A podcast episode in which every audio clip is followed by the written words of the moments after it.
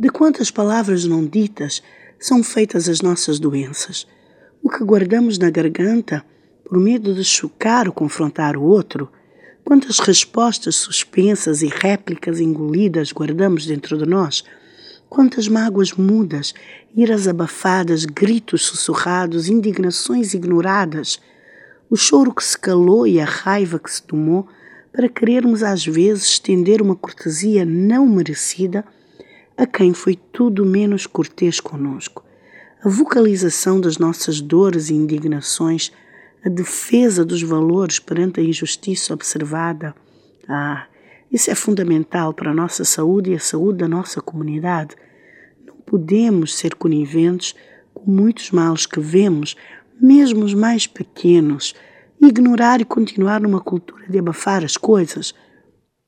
Há um certo conformismo até na forma como preferimos não agitar as águas, seja em assuntos pessoais, familiares e que até se estendem aos sociais e políticos. É sempre mais prudente não causar conflito ou não problematizar.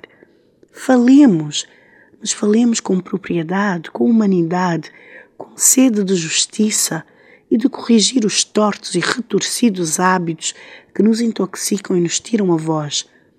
A voz é afirmação, é posicionamento, é testemunho do percurso, da jornada e representa todos os que antes vieram e que cá pisaram.